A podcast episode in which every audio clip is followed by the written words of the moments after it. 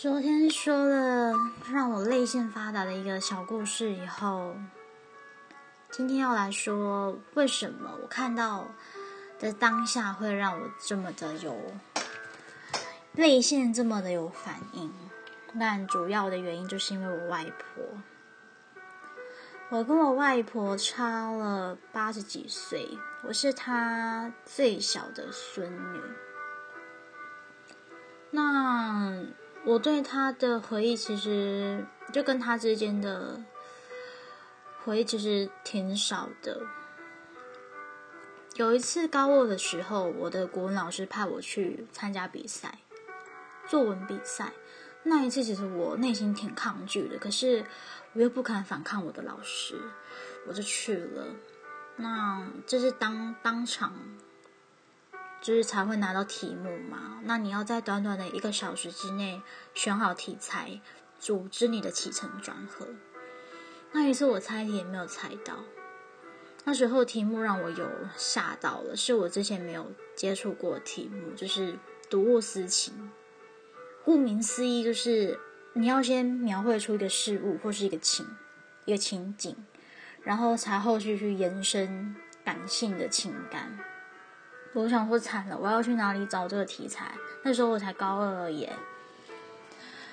然后呢，我就下一秒就想到外婆，想要拐杖，想到乡下的小巷子，我就不管了，就写了。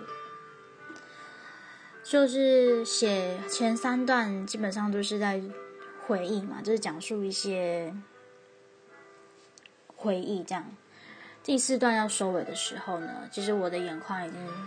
已经模糊了一片了，已经眼泪已经滴滴答答的滴到稿纸上面，我都很怕那个字模糊掉。然后就是你要一边擦眼泪，然后一边又时间又到了，要赶快收尾收一收，这样你总不能就是没有收尾收好就交出去嘛？那真的对一个作文比赛来说很扣分的。之后我就写的很乱，因为我心里好乱哦，但还是写到一个句点，然后就交出去了。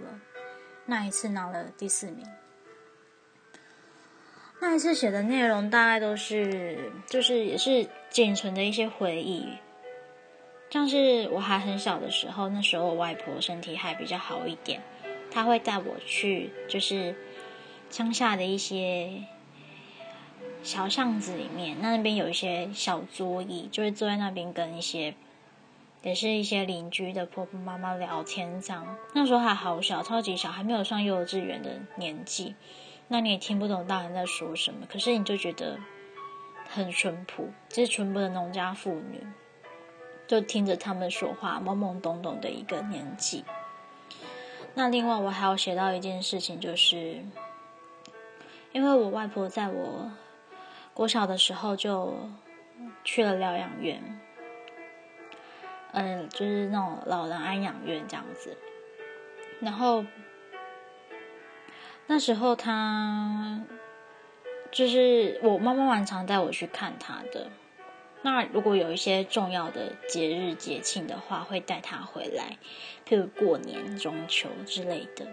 有一次我忘记什么日子，反正就是我们也带他回娘家这样。那那天早上呢，我妈妈已经去厨房忙了，那我就我还在睡觉。那我突然被太阳晒醒。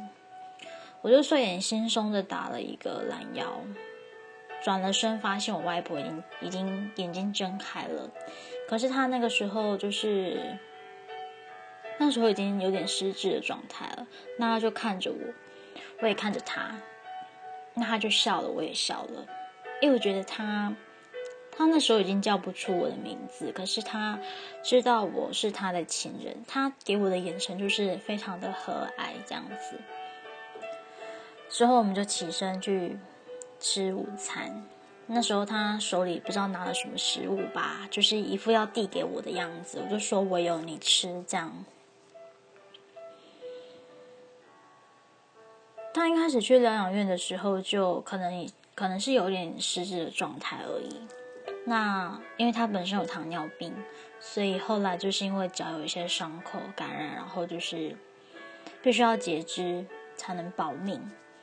那个时候，嗯，长辈们他们可能也是挺挣扎，就是到底要不要这样子做。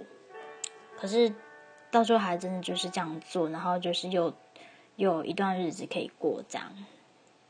甚至也导致说，就是后续都要坐轮椅，然后再加上就是因为牙齿都掉光了，所以可以吃的东西的选择性也比较少，然后就是变得很瘦很瘦。就直到我国二那一年的时候，那时候身体已经就是已经很衰老了，就已经九九十岁了，然后也不知道为了什么，可能又为了很多的原因，然后又住院。我妈妈也是常常带我从高雄到屏东去看她。有一次的路程上，妈妈跟我说：“其实舅妈跟阿姨都觉得，就是外婆年纪那么大了，我们这样是不是在折磨她？”可是我舅舅就觉得说：“为什么要放弃？明明就还有一段日子可以过。”我相信我妈妈当下心情也是挣扎的，我自己听了也觉得很五味杂陈。后来到了医院以后呢，我就坐在我外婆的病房前面，病床前面，就想着刚刚听到的这件事情。那时候护士在帮我外婆抽抽痰，那我其实没有很仔细的在看，我就是发呆这样而已。直到我隐约的觉得，就是眼角的视线隐约的觉得那个管子的颜色好像变了。是我妈妈跟我说不要看的时候，我才发现，就是那个管子已经整个都是血，很黑很黑的血。我印象中那也是我最后一次看到外婆。她嗯，她过世那天其实发生一些事情，所以我是没有见到她最后一面。后来呢？因为她出殡的日期刚好是周末，那因为那时候国二嘛，还在念书，也不是寒假暑假的时候，我妈妈就问我说：“要不要礼拜五请天假，提早回去奔丧这样子？”我就说我不要。他就说：“可是外婆以前也对你很好哎。”我没有说话，因为我口中的不要，就是背后的不想面对。总之那一天就是下课了，礼拜五下课，然后我爸开着车载我回去，之后叫我就把我丢在就是路口，要我自己先走回去。然后我心里就只想着，好，现在要走回去了，我要面对这一切了。可是真的双脚就是不夸张，就像是绑着。两个大铁砖，嗯，很要很吃力的每走一步，然后当你每走一步的时候，你会觉得你的脚好麻好麻，就直到你真的走到那个灵堂前面，看到照片，然后看到很多亲人披麻戴孝，然后就是男生又不能刮胡子，就是大家很憔悴的一面的时候，你才会开始真正。真正的慢慢去接受这件事情，就上香这样。那位家族人很多，所以就是什么折一些东西，其实都已经弄得很好了。就是我觉得我自己也不能帮上什么忙，所以最后我就只能守夜。从我礼拜五到礼拜天的时候，我完全都没有睡觉，就是让长辈去睡觉。那守夜的几乎上呃，基本上都是我们晚辈。我就一边守夜，然后一边写着很多很多的作业评量。那时候呢，刚好是莫拉克风灾，就是尤其是出殡那一天，刚好是嗯气象局说最影响台湾的一天。那不过好险，那天就是因为很早就是送葬队伍就出去了，所以其实没什么影响到。那之后就送完外婆以后。大家就是赶快把家里恢复成原来的样子，把家具什么都搬好，这是恢复原本的生活。那时候我就站在客厅的沙发后面看着，我不知道主播在说什么的新闻报道。然后我表姐就走到我旁边说：“我看起来很累。”我就点点头，因为毕竟我我也很久好几天没睡觉了，那身体是疲惫的，可是你却不肯让自己睡觉。那之后就开车回高雄，在路上其实，在车上其实也是就一样不愿意合眼，我也不知道为什么，就是真的是累到很累很累才稍微睡一下。但那时候那个台风真的太重创台湾了，很多的主要干道都是淹水的，所以我们那一天是就是还在外面过夜，以后隔天等水退了才能够回家。那。有一件事情是我听我后来听我妈说，她就说，就是其实，在路上我们有差点被招牌砸到，就是很大的招牌，真的是差一点都砸到我们家的车。她就觉得是，就是外婆有保佑我们。那我还记得，就是办完丧事回我家的时候，我就翻了我跟我外婆的照片，就是有我大概出生一个月的照片，跟我外婆的合照。那是我第一次回我妈娘家，那我觉得那也是我第一次见到我外婆，就是抱我啊这样子。那也很凑巧的，就是照片上的日期跟我送我外婆离开的是同一天。那直到现在，就有时候想起想起外婆的时候，就是就是上述这些回忆。可是你又不不不自然的要，就是告诉自己说，哦，其实他已经离开了。就有时候想起他的当下，会觉得他还在。有一次我去了咖啡厅，一个不现实的咖啡厅看书，他们那边有一本书是在讲善终，就是很多个名人的小故事汇集起来的一本书。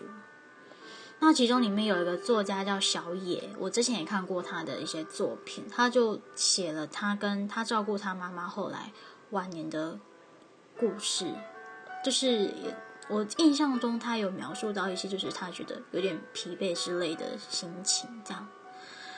然后他妈妈也是失智，然后就是经过了他跟他妈妈这件事情后，他的感想是。为什么我们要逼一个失智的人一直一直去记起一些事情？如果他当下是开心的话，那我们为什么要这样做？我觉得这件事情听起来很有道理，因为外婆还在的时候，大家都是很长很长问他说：“这个是谁？这个是谁？”这样子。那又想起我，就是外婆和蔼的眼神，我觉得真的这样就够了。他不一定要叫出我是谁。